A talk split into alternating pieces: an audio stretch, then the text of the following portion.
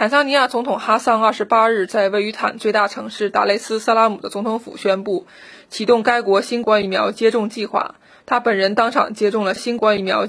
哈桑当天在总统府发表讲话，表示新冠疫苗是安全的，民众应积极接种疫苗。坦总理马贾利瓦、卫生部长瓜吉马等多名政府官员也于当天接种了疫苗。根据坦卫生部此前公布的接种计划。一线医护人员、老年人和有潜在健康问题的民众将优先接种新冠疫苗。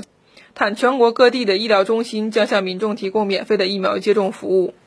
七月二十四日，坦桑尼亚通过世界卫生组织主导的新冠肺炎疫苗实施计划，接收超过一百万剂新冠疫苗。新华社记者高竹达雷斯萨拉姆报道。